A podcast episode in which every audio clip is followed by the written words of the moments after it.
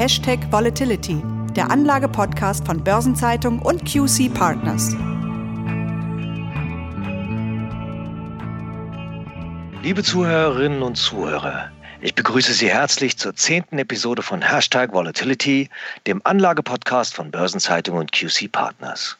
Mein Name ist Franz Kongbui und ich bin Redakteur der Börsenzeitung. Mein Gesprächspartner ist wie stets Thomas Altmann, Leiter Portfolio Management von QC Partners. Wie schon zuletzt sitzen wir uns leider nicht persönlich gegenüber, sondern nehmen diese Folge wieder an verteilten Orten auf. Etwaige Minderung der Tonqualität bitten wir daher zu entschuldigen.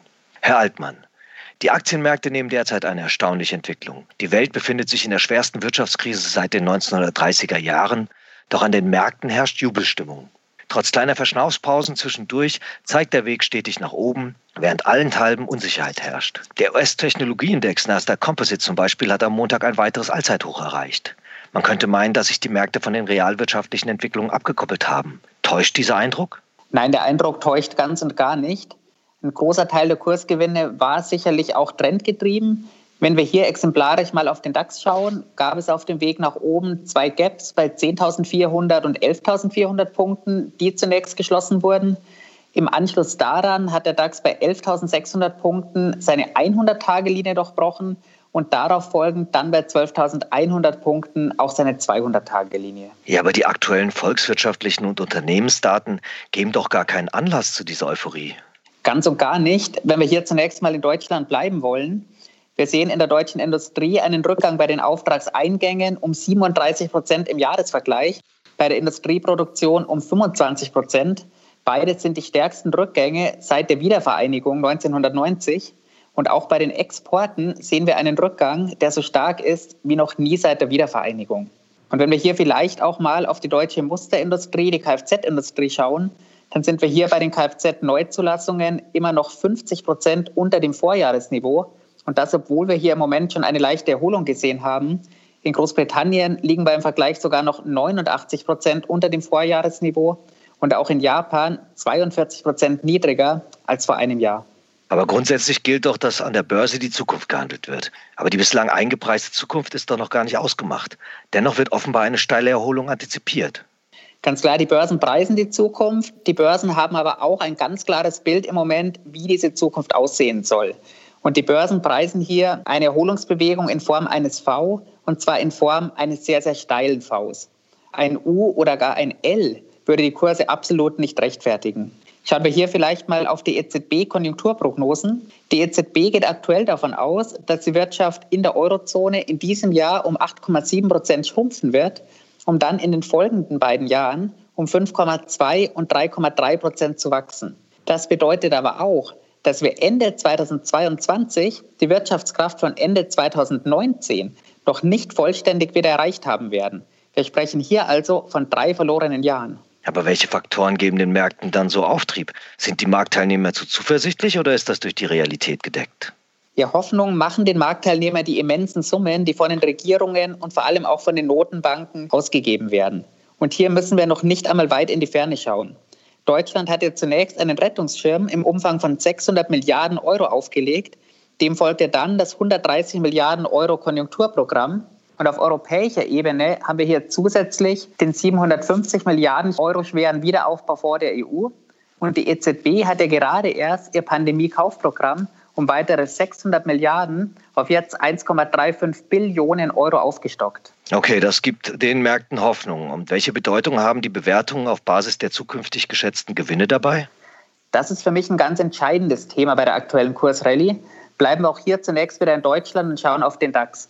Wir hatten im Jahr 2018 ja einen bisherigen Gewinnrekord von 951 Indexpunkten. Jetzt werden nach vorne hin nur noch Unternehmensgewinne von 608 Indexpunkten erwartet. Da sind wir mehr als ein Drittel niedriger. Dieser Wert von um die 600 wurde letztmalig 2017 erreicht. Erstmals standen wir da schon im Jahr 2007. Und auf Basis dieser niedrig geschätzten Gewinne haben wir jetzt ein zukünftig erwartetes Kursgewinnverhältnis von mittlerweile 21 für den DAX. Im Durchschnitt der letzten zehn Jahre lag das KGV ungefähr fünf Punkte niedriger bei 16. Wir hatten ja vorhin auch über den Nasdaq Composite gesprochen. Wie sieht das denn vergleichsweise in den USA aus? In den USA ist es tatsächlich etwas branchen- und indexabhängig. Starten wir vielleicht mit dem Leitindex S&P 500. Hier wurden die Gewinnerwartungen um 30 Prozent nach unten korrigiert. Damit haben wir jetzt ein Kurs-Gewinn-Verhältnis auf Basis dieser niedrigen erwarteten Gewinne von 26. Das ist der höchste Stand seit 20 Jahren.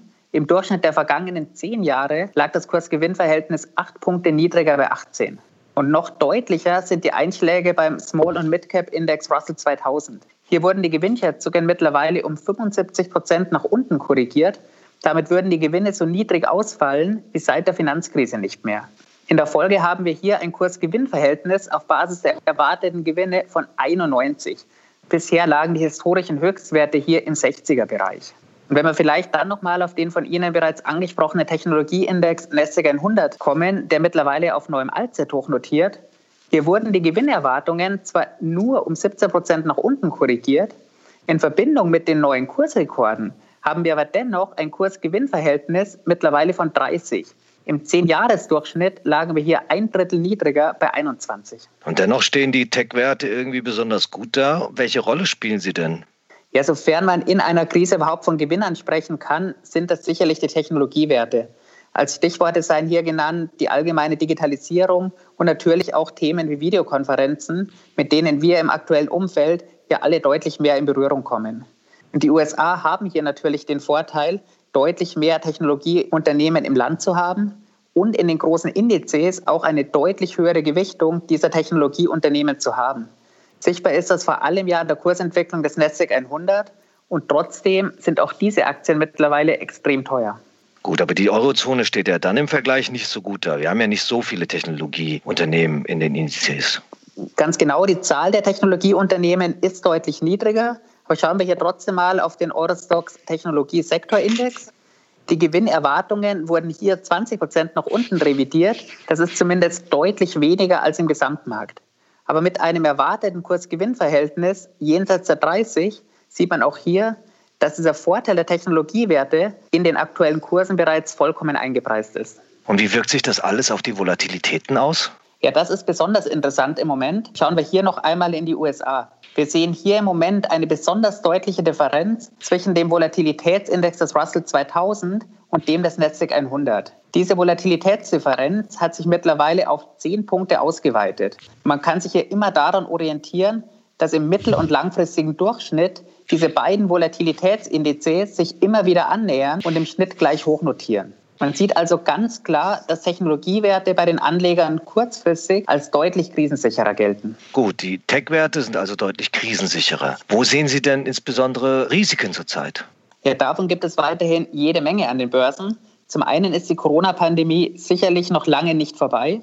Und ein ganz großes Risiko ist und bleibt natürlich die Form der Erholungsbewegung. Diese wird möglicherweise deutlich langsamer ausfallen, als im Moment allgemein an den Börsen erwartet. Dazu kommt dann, dass diese Pakete, über die wir in dem heutigen und vor allem auch in den vergangenen Podcasts viel gesprochen haben, zu einem höheren Verschuldungsgrad führen werden und all diese Pakete natürlich auch erst einmal finanziert werden müssen. Dazu läuft die Frist für die Stellungnahme der Europäischen Zentralbank gegenüber dem Bundesverfassungsgericht Anfang August ab. Und dazu schwelt natürlich weiterhin der Konflikt zwischen den USA und China. Hier gibt es im Moment gleich mehrere Brennpunkte, von denen jeder einzelne jederzeit eskalieren kann.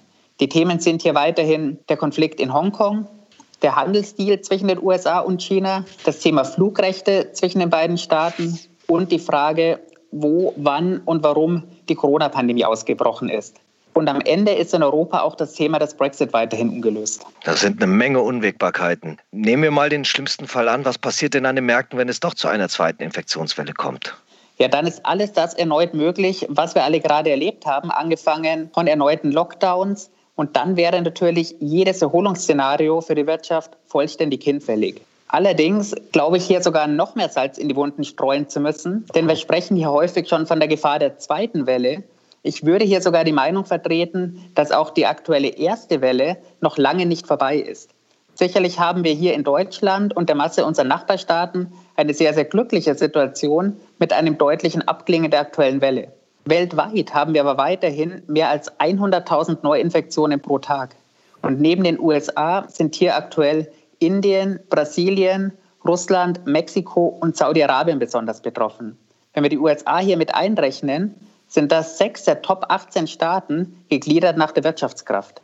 Und da ist es viel zu früh im Moment schon, das Ende der ersten Welle auszurufen. Ja, das hört sich wirklich nicht gut an. Dann wenden wir uns doch vielleicht positiveren Aspekten zu. Ist Gold zum Beispiel ein Bereich, den es jetzt besonders zu betrachten lohnt? Ja, wir hatten bei Gold im Mai den höchsten Stand seit dem Jahr 2012 in US-Dollar gerechnet. In Euro betrachtet haben wir bei Gold sogar ein neues Allzeithoch. Zuletzt ist der Goldmarkt eher seitwärts gelaufen und das trotz der Erholung am Aktienmarkt. In Euro hat der Goldpreis jetzt 10 Prozent etwa verloren. Das ist aber eher dem Euro-Anstieg geschuldet. Und mit 15 Prozent liegt die Drei-Monats-Wohler hier weiterhin absolut im Normalbereich. Okay, als Absicherungsinstrument ist Gold nach wie vor geeignet, wenn ich das richtig verstehe. Sind denn die hohen Kurse jetzt nicht eigentlich auch eine gute Verkaufsgelegenheit angesichts auch der Unsicherheiten und Unwägbarkeiten, die es gibt? Ich denke, wer hier im richtigen Moment gekauft hat und jetzt gute Gewinne auf seinen Positionen stehen hat, der kann definitiv darüber nachdenken. Dann kann man also als Quintessenz zur momentanen Lage herausziehen, es ist äh, noch nicht vorbei. Man muss sehr, sehr vorsichtig sein.